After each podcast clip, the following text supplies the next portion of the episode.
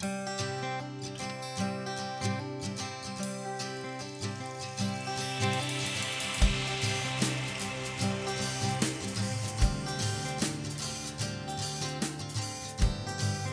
привет! Это подкаст «Своя комната» и я его ведущая Лена Николаева. Раньше я посвящала каждый эпизод отдельной авторке или сценаристке, рассказывала про биографию, главные работы, но сейчас концепция этого подкаста немного изменилась. Я зову в гости крутых девчонок, они советуют мне книгу, я ее читаю, а потом мы вместе обсуждаем эту книгу. И сегодня ко мне в гости пришла психолог и одна из ведущих подкаста «Книга отзывов» Катя Зубрилина. Катя, привет! Привет!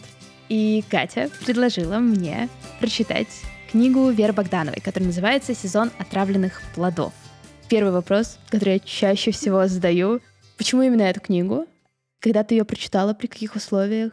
Я ее прочитала достаточно случайно в этом марте. И потом мы записали с ней подкаст. Я сходила на два книжных клуба, посвященных этой книге. Она мне действительно так понравилась, что я даже присоединилась к книжному клубу только потому, что увидела, что они обсуждают ее. Мне действительно было классно со всеми ее обсуждать, и я была всегда вот на стороне ультраправых, кому она супер понравилась. Нет, вы ничего не понимаете. Нет, она хорошая. Блин, это интересно, потому что я человек, который с какого-то момента перестал ресерчить отзывы на книги и на поп-культуру, которую я потребляю, потому что я очень много гуглила таких отзывов, когда писала рецензии, когда mm-hmm. работала на дважды два, и когда моя работа была очень сильно завязана на этом. Потом я решила, что это будет моя манифестация увольнения. Я больше не буду читать отзывов, особенно на то, что мне очень сильно нравится, потому что я не хочу злиться на людей в интернете. С этой книгой получилось так, что я в процессе чтения, ну, реально уверовала в своей голове, что ну а кому она может не понравиться? И на всякий случай расскажем кратко сюжет. Книга «Сезон отравленных плодов». Ее называют практически во всех синопсисах идеальной книгой для нынешнего поколения 30-летних. Я бы даже немножечко расширила, наверное, это описание, но об этом чуть-чуть попозже. Но по сути у нас есть главная героиня Женя, которая на протяжении всей этой книги немножечко летает по таймлайнам. Это и начало 90-х, по-моему, и конец 90-х. С Женей мы, наверное, ближе всего знакомимся, когда она именно в таком подростковом возрасте проходит через свои первые влюбленности и вупси-дупси. Ее такая главная подростковая влюбленность направлена на ее двоюродного брата.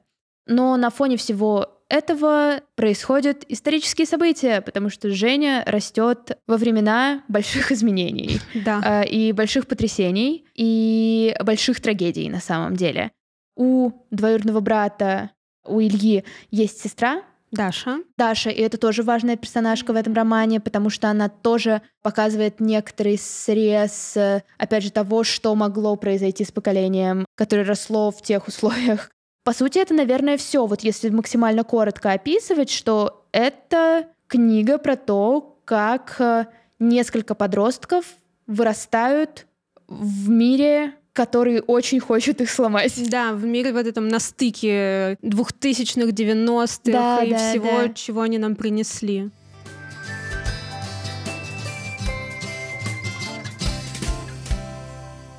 Давай, наверное, попробуем начать обсуждение с того, что вот есть ли какой-то конкретный момент, который тебя очень сильно зацепил, где у тебя был максимальный отклик? Потому что у меня он есть на конкретные события даже. Но, может быть, у тебя это героиня или, в принципе, героя.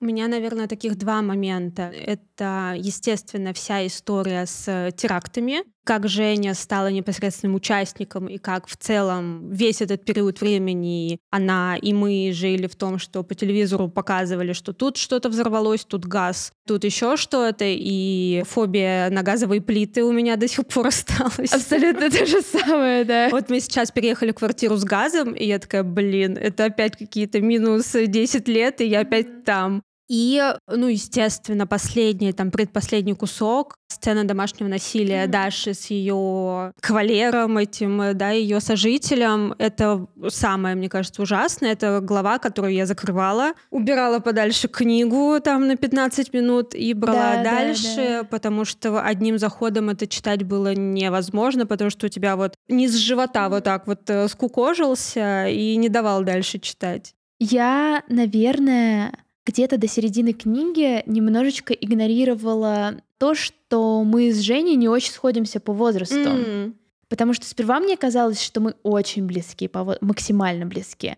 Мне сейчас 26, но вот те моменты, которые Женя в книге переживала в тинейджерстве, mm-hmm. в таком уже позднем подростковом периоде, я переживала, наверное, в 8, 9, 10, 11 лет. Я абсолютно согласна вот как раз рефлексии на тему терактов и вот этих вот трагедий, которые происходили в России двухтысячных. Я просто никогда не видела репрезентации. Может быть, я плохо искала, и тут я случайно, чисто из-за того, что ты предложила прочитать эту книгу, я начинаю и в целом не жду ничего, что сильно заденет меня, и я впервые в своей жизни сталкиваюсь с тем, что герои проходят через ту вот супер невротичную тревогу, которая постоянно с тобой. Потому что я вспоминаю, как, по сути, после каждого теракта ты либо боишься идти в школу, да. либо боишься спускаться в метро, либо боишься просто выбираться на улицу, потому что может быть страшно. Я никогда не думала, что это была просто постоянная фоновая тревога. Surprise. С газовыми колонками у меня тоже свои какие-то терки, хотя я практически всегда жила в домах, где есть газовая колонка, но мне всегда с ними тревожно. Да, очень, да. очень тревожно. То, как э, Вера Богданова показала то, что вот эта вот тревога, она не то чтобы прям вот супер сильно проявляется, она просто вот, она есть.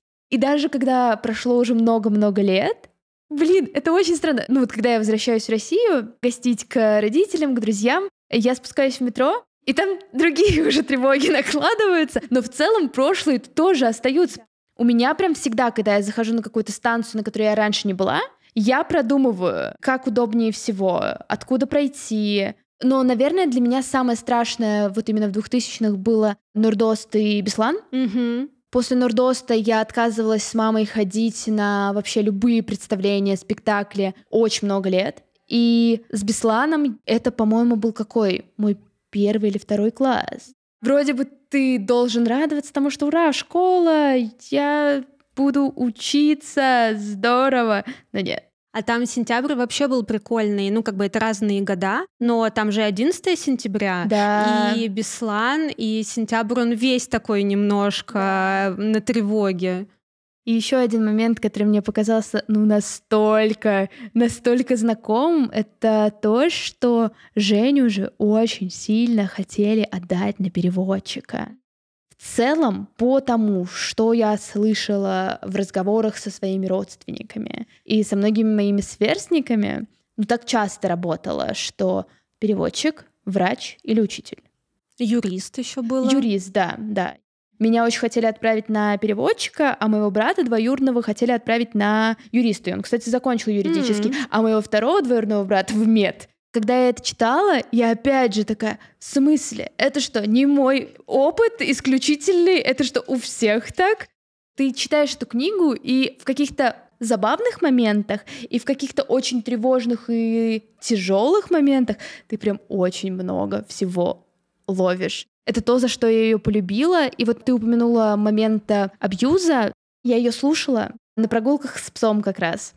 Очень часто я переслушивала момент. У меня такое редко бывает, потому что аудиокнига это как будто бы ты вот идешь ну, вот да. в потоке слушаешь, слушаешь, зачем возвращаться. Но тут я прям такая, так, нет, эту главу мы переслушиваем. Ничего себе. Да, да. Потому что я такая, вау, там буквально просто есть некоторые моменты, на которых ты либо в восторге от того, как Вера Богданова решила написать, какие слова она выбирает, как она показывает реакции своих героев. И мне очень нравится, что он дает возможность все-таки поисследовать и других персонажей да. тоже.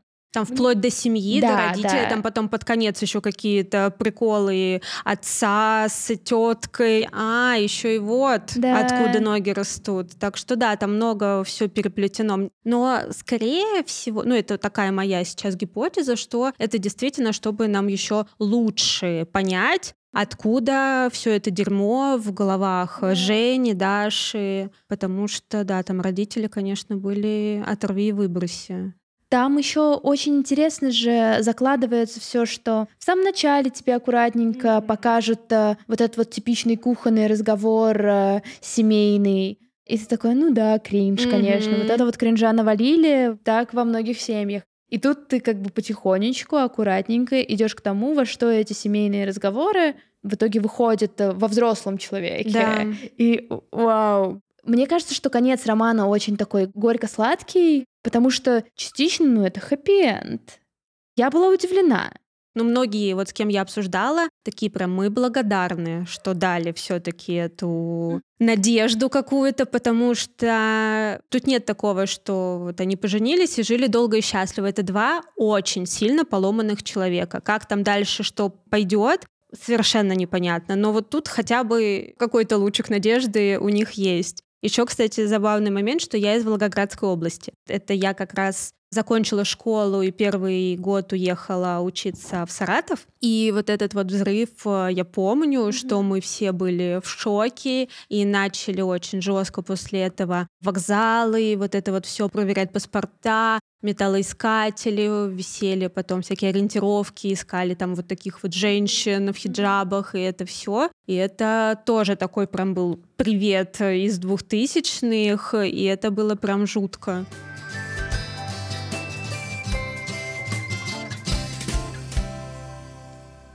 И это был бесплатный отрывок, который мы выкладываем в открытый доступ. Но если вы хотите послушать нашу полную беседу, где мы проходимся по всем персонажкам, по всем сюжетным линиям, то залетайте на Boosty, Soundstream или Patreon и слушайте, мы будем рады вас там встретить.